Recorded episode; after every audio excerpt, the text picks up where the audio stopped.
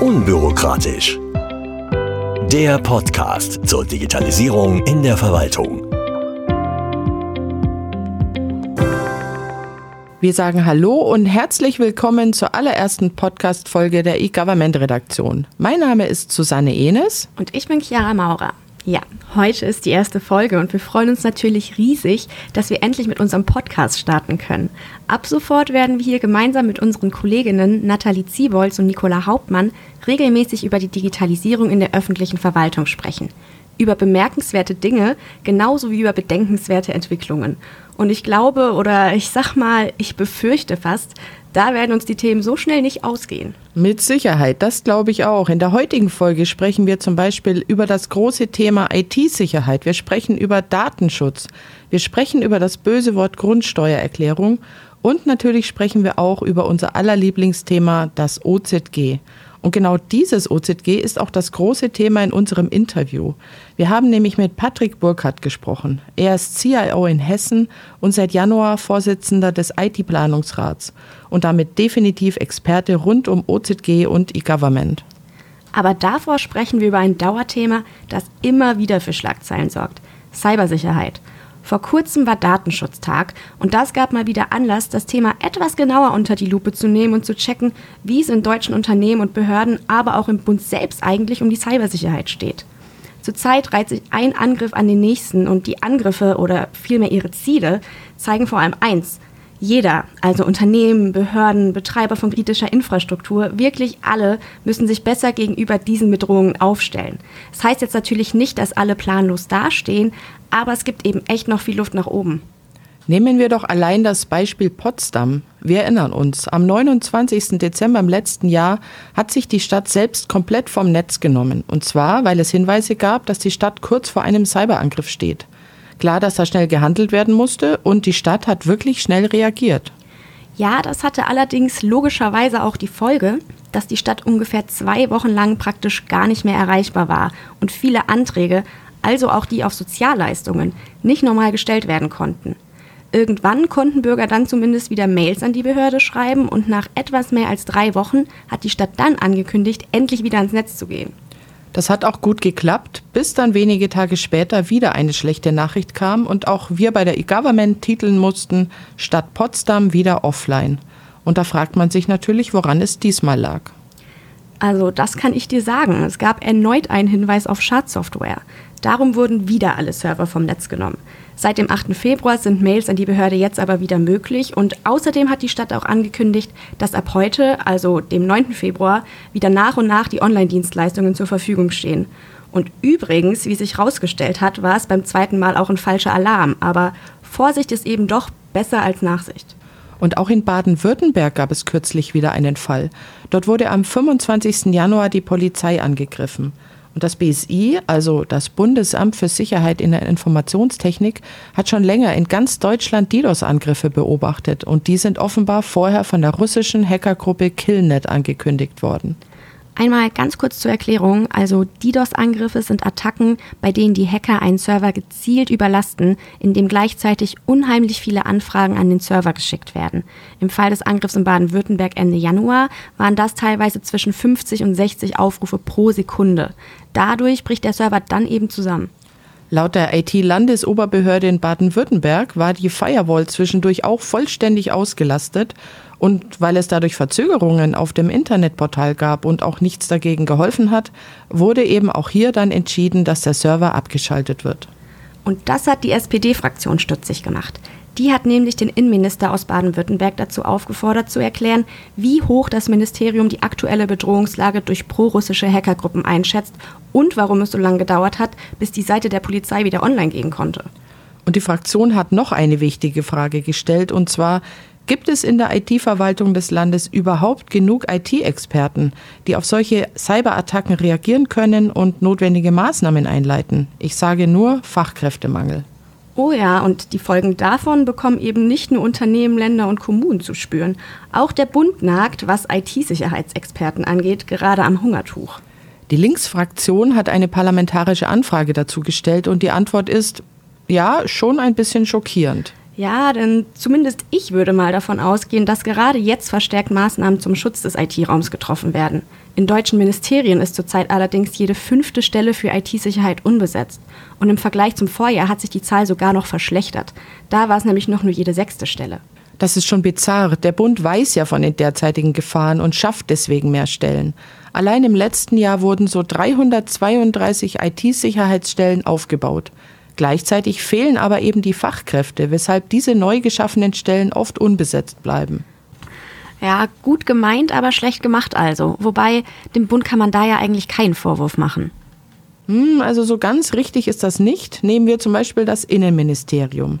Dem Ministerium von Nancy Faeser sind die meisten Stellen zugeordnet. Klar, das BSI gehört ja dazu. Genau. Jedenfalls wurden dort im vergangenen Jahr zwar fast 400 Stellen neu geschaffen, aber im Jahr davor 58 gestrichen.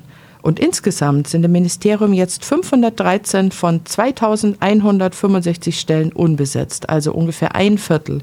Im Bund insgesamt entspricht das sogar fast zwei Dritteln aller offenen Stellen für diesen Bereich. Wenn es aber schon im Ministerium, in dem auch das BSI ist, Probleme gibt, wie ist das dann in anderen? Ich meine, die haben dann wahrscheinlich weniger Stellen, aber der Fachkräftemangel bleibt ja trotzdem ein zentrales Problem. Ja, richtig. In anderen Ministerien sieht es teilweise sogar gravierender aus. Mal eine kurze Frage an dich. Was denkst du, in welchem Ministerium fehlen prozentual die meisten IT-Fachkräfte? Boah, kann ich gar nicht einschätzen. Ja, in diesem Ministerium sind 80 Prozent aller offenen Stellen aus dem IT-Bereich nicht besetzt. Ja, okay, 80 Prozent ist schon eine ganze Menge. Dann vielleicht sowas wie das Familienministerium oder das Ministerium für Ernährung und Landwirtschaft, sowas? Nee, das ist es nicht. Es ist nämlich Karl Lauterbach, der in seinem Ministerium offenbar die größten Probleme hat, diese Stellen zu besetzen. Und im Digital- und Verkehrsministerium sieht es auch nicht besser aus. Da ist jede zweite IT-Stelle unbesetzt. Die digitalpolitische Sprecherin der Linksfraktion, Anke Domscheit-Berg, hat auch ihre Bedenken geäußert und gefordert, dass diese, Zitat, strukturellen Missstände endlich behoben werden. Und sie kritisiert, dass es keine erkennbare, übergreifende und nachhaltige Strategie für das Thema IT-Sicherheit im Bund gibt. Das ist ein Thema, das uns als Medien und natürlich auch die Länder und Kommunen noch eine ganze Weile beschäftigen wird. Und es ist umso wichtiger, da ja auch immer mehr Verwaltungsleistungen digitalisiert werden. Und damit habe ich eigentlich elegant die Brücke zu unserem nächsten Thema geschlagen, zum Thema Online-Zugangsgesetz. Da ist es endlich unser Lieblingsthema, das regelmäßig für neue Meldungen sorgt und wahrscheinlich auch in den nächsten Podcasts immer wieder zur Sprache kommen wird. Oh ja. Aber um mal einen ganz kurzen Überblick zu geben, das Online-Zugangsgesetz oder OZG gibt es mittlerweile seit fünfeinhalb Jahren. Es wurde Mitte 2017 vom Bundestag beschlossen und hat festgelegt, dass die Bundesländer ihre Verwaltungsdienstleistungen auch online anbieten müssen, sodass Bürger sich den Weg aufs Amt sparen können. Insgesamt ging es dabei um 575 Services, die digitalisiert werden sollten. Warum rede ich in der Vergangenheitsform? Ja, die Frist ist Ende 2022 abgelaufen, aber gut geklappt hat das nicht, würde ich mal sagen. Ja, passiert ist in der Tat nicht viel. Die fünfeinhalb Jahre zogen ins Land und das Ziel wurde weit verfehlt, und zwar trotz des sogenannten OZG-Boosters, der ja eigentlich dafür sorgen sollte, dass wenigstens 35 der 575 Leistungen rechtzeitig digitalisiert werden. Und das haben, wenn wir ehrlich sind, sowohl die alte als auch die neue Regierung zu verantworten. Es gab ja in der Zwischenzeit schließlich auch einen Regierungswechsel. Was aber bei der Großen Koalition nicht geklappt hat, scheint jetzt auch die Ampel zu versäumen. Das zeigt auch eine Allensbach-Umfrage. Darin wurden Entscheidungsträger befragt, ob die Ampelregierung die Digitalisierung der Verwaltung vorangebracht hat oder nicht. Das Ergebnis war mehr als klar. 83 Prozent der befragten 500 Führungskräfte haben gesagt, nein, diese Koalition hat uns dahingehend nichts gebracht. Die aktuelle Regierung aus SPD, Grün und FDP ist beim digitalen Wandel nicht besser vorangekommen als die Große Koalition davor. Und das, obwohl es im Koalitionsvertrag der Ampel ganz klar heißt, Zitat, wir bringen eine umfassende Digitalisierung der Verwaltung voran. Dieses schlechte Ergebnis führt die Allensbach-Chefin Renate Köcher allerdings auch darauf zurück, dass durch den Krieg in der Ukraine und der folgenden Energiekrise das Thema Digitalisierung nicht mehr den Stellenwert hatte. Aber trotzdem, dass der deutsche Verwaltungsapparat bei der Digitalisierung hinterherhinkt, ist ja kein aktuelles Phänomen. Das ist seit langem bekannt. Und das OZG gibt es ja nun auch schon fünf Jahre. Passiert ist in den Bundesländern in der Zwischenzeit natürlich trotzdem schon so einiges. Und das kann man auch online nachschauen. Das BMI hält auf dem sogenannten Dashboard Digitale Verwaltung alle Fortschritte zum OZG in den Ländern fest. Da sieht man dann zum Beispiel, dass in Nordrhein-Westfalen mittlerweile 129 OZG-Leistungen flächendeckend verfügbar sind. Bayern bietet mit bisher 181 die meisten Services online an. Nur knapp dahinter liegt Hessen mit 175 Online-Leistungen. Für alle, die selbst mal einen Blick auf das Dashboard werfen und wissen wollen, wie viele Online-Dienste in ihrem Bundesland verfügbar sind, verlinken wir die Karte in den Show Notes. Ja, okay, es ist auf jeden Fall einiges passiert, aber eben nicht genug. Die Länder waren ja eigentlich gesetzlich dazu verpflichtet. Und eine Strafe gibt es trotzdem nicht. Die einzige Konsequenz für die Länder und Kommunen ist quasi das Nachfolgegesetz, das OZG 2.0. Zumindest wird es derzeit so genannt. Vielleicht bekommt es ja noch einen schöneren Namen. Aber damit nicht nochmal das Gleiche passiert, also dass die Frist nicht eingehalten wird, gibt es diesmal überhaupt keine Frist mehr. Ich sag's mal so, Strafe sieht anders aus. Also manchmal habe ich eh das Gefühl, dass das mit den Fristen und damit verbundenen Strafen so ein Ding ist beim Bund. Da wird bei den Bürgern und dem Bund selbst irgendwie mit zweierlei Maß gemessen. Während Bürger und Unternehmen abgestraft werden, wenn etwas nicht rechtzeitig eingereicht wird, werden beim Bund einfach Fristen verlängert oder Nachfolgegesetze entworfen. Auch beim aktuellen Beispiel der Grundsteuererklärung. Die Frist, die einzureichen, wurde jetzt zum zweiten Mal verschoben, weil noch rund ein Drittel der Bescheide fehlt. Und das Beste daran, auch die für die bundeseigenen Immobilien. Ja, gutes Beispiel. Jedenfalls wird jetzt aber von einigen zumindest für das neue OZG genau eine solche Strafe gefordert. So zum Beispiel vom FDP-Digitalexperten Volker Redder. Der sagte nämlich, Zitat, ich will keine zahnlose Frist in einem Online-Zugangsgesetz 2.0. Und er sagte, dass es dafür Sanktionen brauche. Es müsse wehtun, wenn die öffentliche Hand ihre Verpflichtungen nicht erfülle. Das OZG 2.0 soll aber zumindest nach aktuellem Stand eben ein Gesetz ohne Umsetzungsfrist und ohne Sanktionen werden. Aber noch ist es ja auch nicht durch. Jetzt wurde erstmal der Referentenentwurf vorgelegt und den finden Sie übrigens auch in den Show Notes. In dem Entwurf wird vor allem die Zusammenarbeit zwischen Bund und Ländern gestärkt. Und dabei geht es natürlich auch um die Nutzung von Services nach dem Einer für alle, also dem EFA-Prinzip. Der Gedanke dahinter ist, dass nicht jedes Bundesland allein für sich digitalisiert, sondern dass die Verwaltungsleistungen, die digitalisiert werden, dann auch von anderen Bundesländern genutzt werden können. Das wäre natürlich der Idealfall, ja. In Hessen werden die Kommunen dabei jetzt sogar finanziell unterstützt. Hessen übernimmt die Kosten für das Nutzen von EFA-Leistungen aus den anderen Bundesländern und das für die nächsten zwei Jahre. Das hilft den Kommunen natürlich ungemein und dürfte die Nutzung ordentlich anschieben. Federführend ist hier Patrick Burkhardt. Er ist Digitalstaatssekretär in Hessen, Bevollmächtigter der Landesregierung für E-Government und seit Jahresbeginn auch Vorsitzender des IT-Planungsrats. Mit ihm habe ich über die Schwerpunktthemen des Planungsrats und das OZG gesprochen. Herr Burkhardt, zunächst mal danke, dass Sie sich die Zeit nehmen. Ja. Ähm, Sie sind ja nicht nur sehr in Hessen, sondern Sie haben zum 1. Januar auch den Vorsitz des IT-Planungsrats übernommen. Was sind denn Ihre Schwerpunktthemen für das laufende Jahr? Na gut, wir haben ja uns als Planungsrat im letzten Jahr verabredet, dass wir jetzt keine Jahresschwerpunktthemen mehr machen, sondern dass wir uns Schwerpunktthemen grundsätzlich setzen. Und da gehören natürlich die Frage Infrastruktur dazu, also Stichwort Cloud und andere Infrastrukturprojekte. Wir haben die Frage der digitalen Kompetenzen, also wie schaffen wir es, Mitarbeiterinnen und Mitarbeiter weiterzuentwickeln, wie schaffen wir es, neues, gutes Personal zu finden und in der, im Bereich E-Government und IT. Wir haben die Frage fürs Weiter Weiterentwicklung Online-Zugangsgesetz. Das Gesetz ist ja ausgelaufen, beziehungsweise die Frist ist ausgelaufen. Jetzt ist die Frage, wie geht's weiter? Das ist einer der großen Schwerpunkte für das erste halbe Jahr. Und äh, wir haben uns äh, insgesamt verabredet, über die Governance des Planungsrats sowie der FITCO zu sprechen. Die FITCO ist ja an einem Punkt, wo wir über eine zukunftsweisende Neuaufstellung oder Andersaufstellung mit uns unterhalten werden. Die Präsidentin wird ja Ende März auch die FITCO verlassen, sodass auch eine Spitze eine Veränderung stattfinden wird. Das werden wir nutzen, gemeinsam mit der Frage, wie stellen wir uns im Planungsrat neu auf, wie schaffen wir es auch die FITCO dort ein Stück weit agiler und auch ein Stück weit zukunftssicher zu machen in der Frage Ausrichtung der Themen. Wir werden auch einen neuen Staatsvertrag machen. Die Aufgabe haben wir von der Ministerpräsidentenkonferenz bekommen. Also Sie merken, wir haben sehr, sehr viel uns vorgenommen und natürlich weiterhin die Digitalisierung in der Fläche. Wir müssen gucken, dass wir jetzt die Prozesse, die wir erfolgreich gestaltet haben und erfolgreich auch die einzelnen Prozesse gebracht haben, dass wir die jetzt auch die Fläche kriegen. Und da spielt insbesondere die Corona eine ganz große Rolle, mit dem wir sehr eng zusammenarbeiten wollen. Hm, es sind sehr viele Themen. Lassen Sie uns nochmal auf das Thema OZG genauer eingehen. Die Umsetzung zum Jahresende ist ja, um es etwas neutraler zu formulieren, nicht in vollem Umfang gelungen. Wie bewerten Sie denn den Status quo der Umsetzung und äh, auch im Hinblick auf die hessischen Kommunen?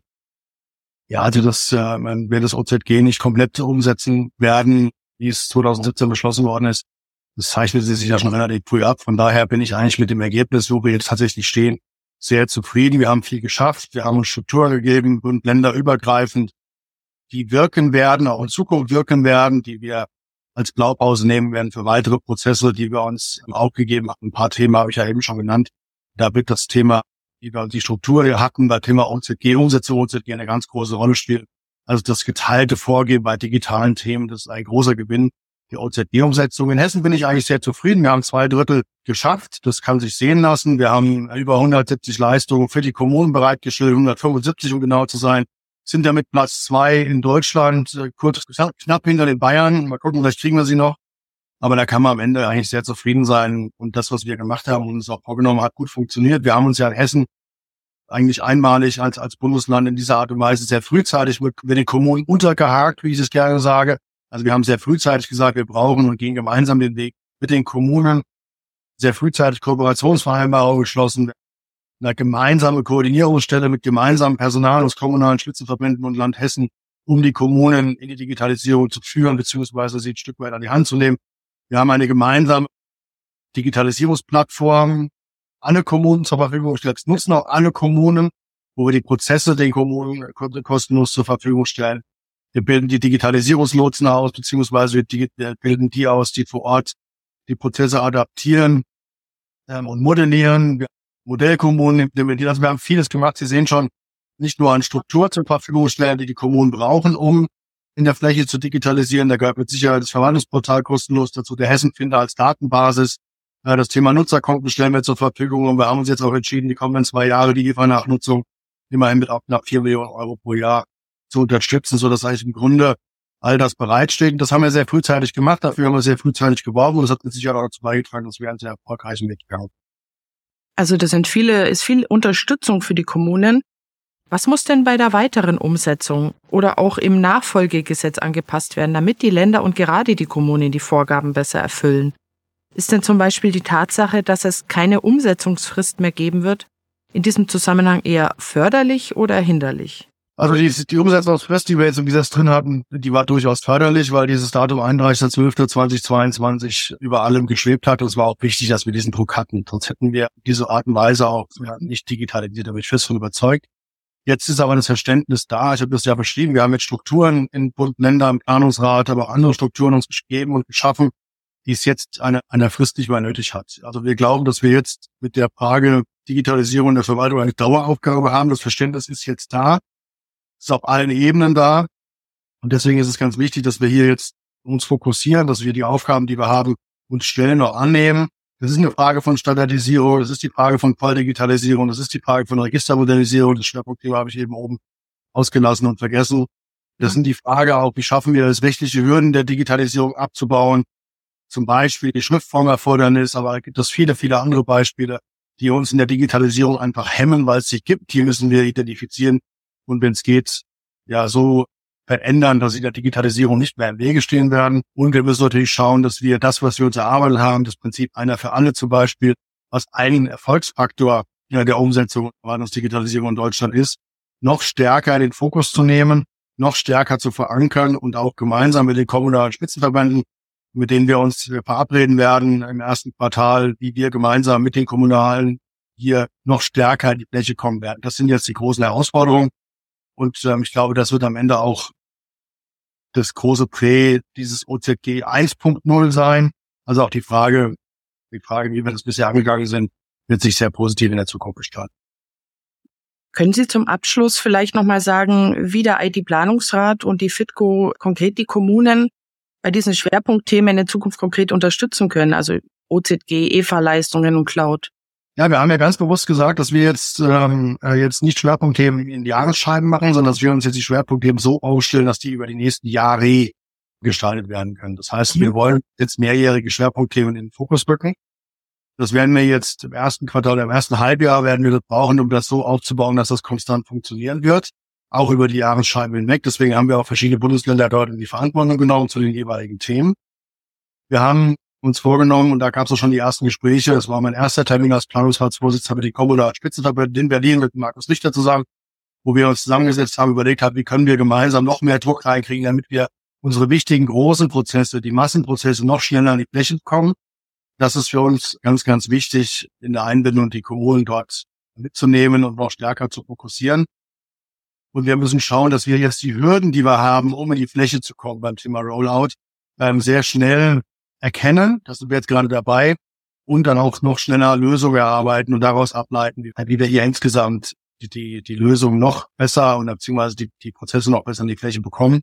Und ich mache da kein Hehl draus. Ich habe ja eine kommunale Vergangenheit. Das ist ja mit Sicherheit die Erfahrung aus Hessen bei dem einen oder anderen Prozess, den wir in, in Deutschland dann insgesamt umsetzen werden, anwenden und unsere Erfahrung mit einbringen können. Und das Ergebnis zeigte, dass es gar nicht so schlecht gelaufen ist in Hessen, wie es vielleicht an anderen Orts gelaufen. Allerdings, ja. Dann sage ich mal herzlichen Dank für das Gespräch. Ich wünsche Ihnen weiterhin gutes Gelingen bei Ihren Vorhaben und sage auf Wiedersehen. Vielen Dank. Schön groß.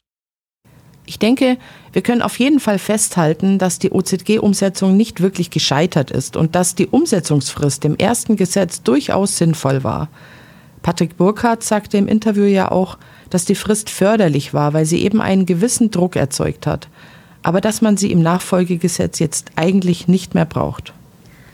Patrick Burkhardt wird übrigens auch auf unserer Online-Veranstaltung E-Government Kommunal am 8. März als Keynote-Speaker dabei sein. Und dort wird er nochmal genau auf die Strategie des IT-Planungsrats und die OZG-Umsetzung in den hessischen Kommunen eingehen. Schauen Sie einfach in die Show Notes, da haben wir die Veranstaltung für Sie verlinkt. Außerdem finden Sie da auch alle Links zu unseren Social-Media-Kanälen und weiterführende Artikel.